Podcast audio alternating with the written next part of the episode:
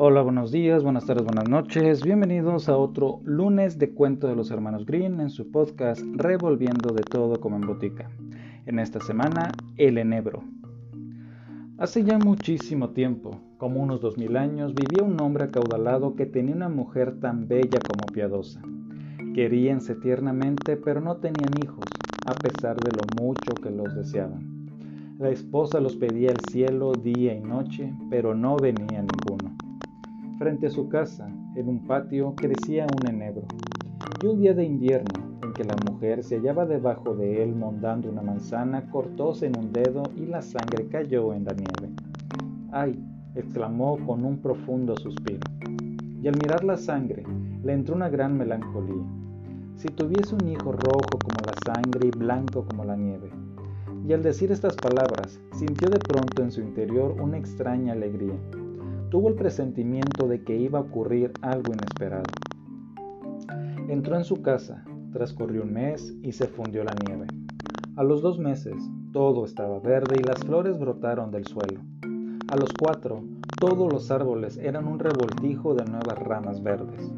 Cantaban los pajarillos y sus trinos resonaban en todo el bosque y las flores habían caído de los árboles al terminar el quinto mes y la mujer no se cansaba de pasarse horas y horas bajo el enebro que también olía. Saltábale de gozo el corazón. Cayó de rodillas y no cabía en sí de alborozo.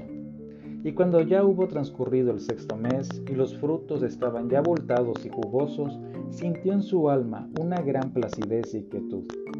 Al llegar el séptimo mes, comió muchas bayas de enebro y enfermó y sintió una profunda tristeza. Pasó luego el octavo mes llamó a su marido y llorando le dijo, Si muero, entiérrame bajo el enebro. Y de repente se sintió consolada y contenta. De este modo transcurrió el mes noveno. Dio entonces a luz un niño blanco como la nieve y colorado como la sangre, y al verlo fue tal su alegría que murió. Enterróla a su esposo bajo el enebro y no cesaba de llorar. Al cabo de algún tiempo, sus lágrimas empezaron a manar menos copiosamente, secáronse al fin y el hombre tomó otra mujer. Con su segunda esposa tuvo una hija. Ya dijimos que de primer matrimonio le había quedado un niño rojo como la sangre y blanco como la nieve. Al ver la mujer a su hija, quedó prendada de ella, pero cuando miraba al pequeño los celos le atravesaban el corazón. Parecíale que era un estorbo continuo y no pensaba sino en procurar que toda la fortuna quedase para su hija. El demonio le inspiró un odio profundo hacia el niño. Empezó a mandarlo de un rincón a otro, tratándolo a empellones y codazos, por lo que el pobre pequeñuelo vivía en constante sobresalto. Cuando volvía de la escuela, no había un momento de reposo para él. Un día en que la mujer se hallaba en el piso de arriba, acudió su hijita y le dijo, Mamá, dame una manzana. Sí, hija mía, asintió la madre y le ofreció una muy hermosa que sacó del arca. Pero aquel arca tenía una tapa muy grande y pesada, con una cerradura de hierro ancha y cortante. Mamá, prosiguió la niña, ¿no podrías darle también una al hermanito? La mujer hizo un gesto de mal humor, pero respondió, sí, cuando vuelva de la escuela. Y aquí que cuando lo vio venir desde la ventana, como si en aquel mismo momento hubiese entrado en su alma el demonio, quitando a la niña la manzana que le diera, le dijo, no vas a tenerla tú antes que tu hermano. Y volviendo el fruto al arca, la cerró. Al llegar el niño a la puerta, el maligno inspiróle que lo acogiese cariñosamente. Hijo mío, ¿te apetecería una manzana?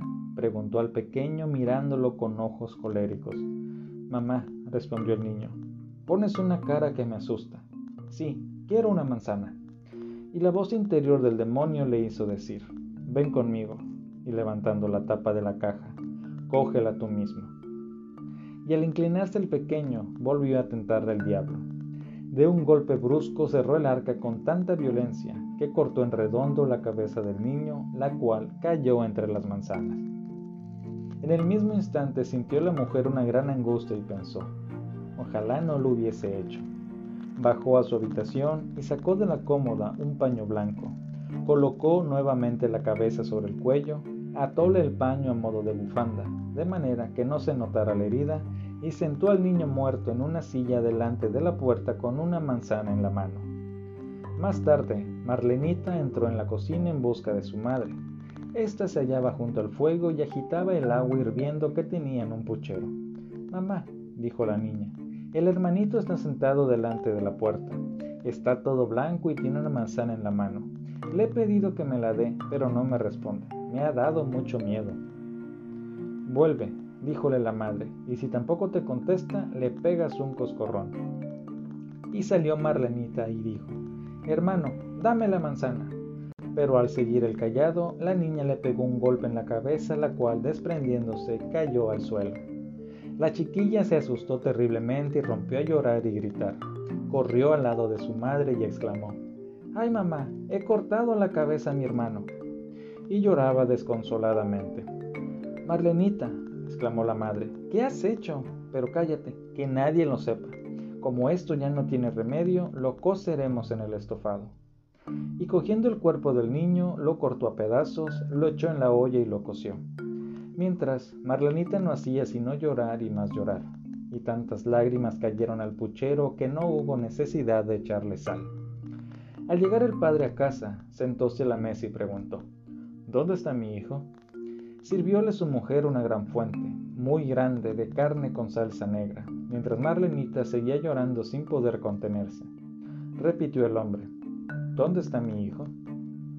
Ay, dijo la mujer, se ha marchado a casa de los parientes de su madre. Quiere pasar una temporada con ellos. ¿Y qué va a hacer allí? Por lo menos podría haberse despedido de mí. Estaba tan impaciente. Me pidió que lo dejase quedarse allí seis semanas. Lo cuidarán bien Está en buenas manos. Ay, exclamó el padre. Esto me disgusta mucho. Ha obrado mal. Siquiera podía haberme dicho adiós. Y empezó a comer, dirigiéndose a la niña, díjole, Marlenita, ¿por qué lloras? Ya volverá tu hermano, mujer. Prosiguió, qué buena está hoy la comida.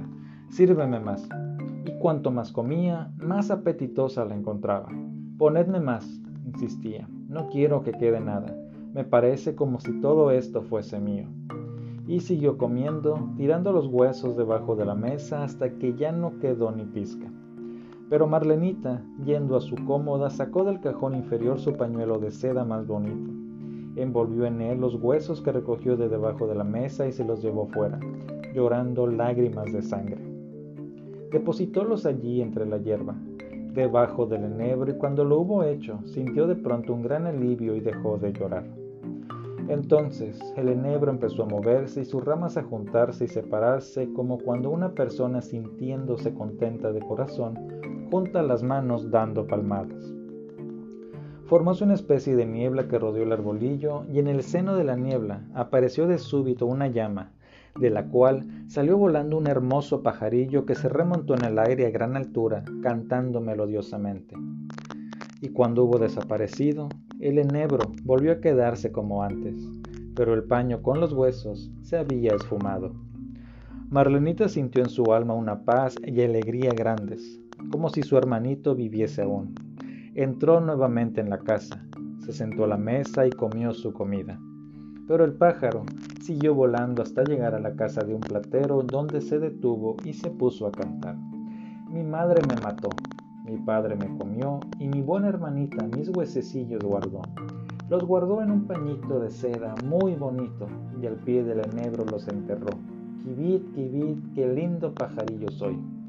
El platero estaba en su taller haciendo una cadena de oro y al oír el canto del pájaro que se había posado en su tejado, parecióle que nunca había oído nada tan hermoso. Levantóse y al pasar el dintel de la puerta se le salió una zapatilla y así hubo de avanzar hasta el centro de la calle descalzo de un pie, puesto el mandil en una mano, la cadena de oro y la tenaza en la otra, y el sol inundaba la calle con sus brillantes rayos. Levantando la cabeza, el platero miró al pajarillo. ¡Qué bien cantas! le dijo. Repite tu canción. No, respondió el pájaro. Si no me pagan, no la vuelvo a cantar. Dame tu cadena y volveré a cantar.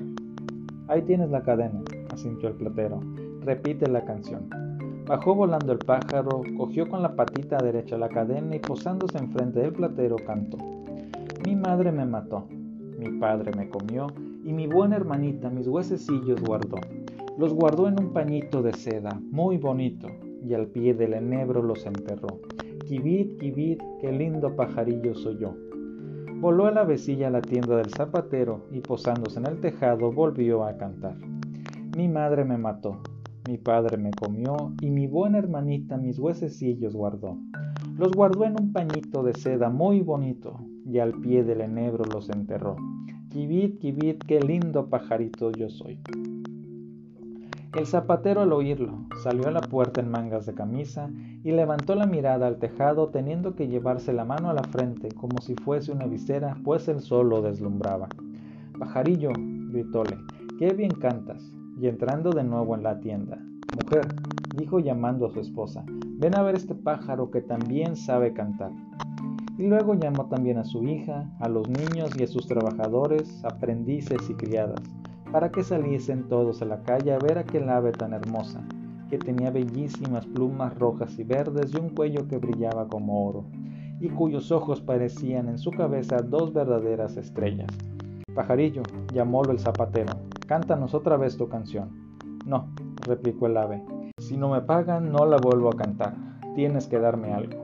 Mujer, dijo el zapatero, ve abajo, en el primer estante encontrarás un par de botas coloradas, tráelas y la mujer fue a buscar las botas. Toma pajarillo, dijo el hombre, repítenos ahora tu canción. Bajó el ave, cogió las botas con su pequeña garra izquierda y subiéndose de nuevo al tejado cantó. Mi madre me mató, mi padre me comió y mi buena hermanita mis huesecillos guardó. Los guardó en un pañito de seda muy bonito y al pie del enebro los enterró. Kibit, kibit, qué lindo pajarillo soy yo. Terminada su canción, reprendió el vuelo, la cadena en el pie derecho y las botas en el izquierdo, y no se detuvo hasta el molino, y el molino venga a girar, clip clap, clip clap, clip clap. Y había veinte mozos molineros golpeando una piedra, dale que dale, pim pam, pim pam, pim pam, y mientras tanto el molino, clip clap, clip clap, clap. La vecilla se posó en un tilo que crecía enfrente y se puso a cantar. Mi madre me mató, y uno dejó de golpear. Mi padre me comió, y se interrumpieron otros dos escuchando, y mi buena hermanita y otros cuatro cesaron en su trabajo. Mis huesecillos guardó, los guardó en un pañito, y eran solo ocho los que golpeaban, de seda muy bonito, y solo quedaban cinco trabajando, y al pie del enebro los enterró, y ya quedaba uno solo. Kibit, kibit, qué lindo pajarillo soy yo. Dejó de golpear el último, justo a tiempo de oír el final. Pájaro, exclamó, y qué bien cantas, quisiera oírte cantar otra vez. No, respondió el pájaro, si no me pagan no vuelvo a cantar. Dame la muela y repetiré mi canción. Oh, respondió el mozo, si fuese el amo te la daría. Sí, dijeron los demás, si vuelve a cantar se la daremos.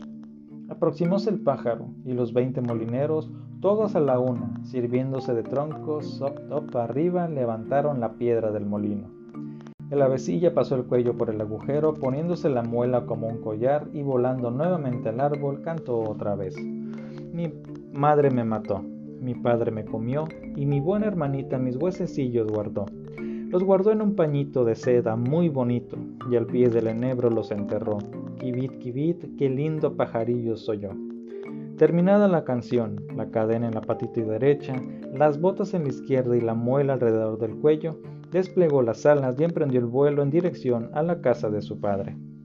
En el comedor hallábanse sentados a la mesa de su padre, madrastra y Marlenita. Dijo el padre, no sé por qué siento como un alivio interior, un gran contentamiento. Pues yo en cambio, replicó la madre, siento una angustia terrible, algo así como si se acercase una tempestad. Marlenita por su parte no hacía más que llorar. Llegó el pájaro volando y se posó en el tejado, y entonces dijo el padre, Ah, qué alegría me ha entrado, y este sol tan brillante. Tengo la impresión que he de volver a ver un antiguo conocido. No, respondió la mujer, yo tengo miedo, me castañan los dientes y me parece que como si tuviese fuego en las venas. Y para no ahogarse, se rasgó el vestido. Pero la niña, sentada en un rincón, llora que llora, tanto que tenía el delantal empapado de lágrimas. Posóse el pajarillo en el enebro y rompió a cantar. Mi madre me mató. La madrastra se tapó los oídos y cerró fuertemente los ojos para no ver ni oír. Pero en su cabeza resonaba un estrépito de tempestad desenfrenada y los ojos le ardían. A pesar de tenerlos cerrados, la deslumbraba con un zigzaguear de relámpagos. Mi padre me comió. Ay, mujer, exclamó el hombre, qué bien canta ese pájaro, qué maravilla y con este sol tan confortador y esta aroma canela. Y mi buena hermanita, Marlenita, inclinando la cabeza hasta las rodillas, lloraba cada vez con mayor desconsuelo. Dijo el padre, salgo, quiero ver de cerca el pajarillo. No vayas, exclamó la mujer, siento como si toda la casa temblara y se incendiara. Pero el hombre salió a ver el ave. Mis huesecillos guardó, los guardó en un pañito de seda muy bonito, y al pie del enebro los enterró. Kibit, kibit, qué lindo pajarillo soy yo. Y al terminar el último verso, el pájaro soltó la cadena de oro que fue a caer justamente en torno al cuello del hombre y se le ajustaba maravillosamente.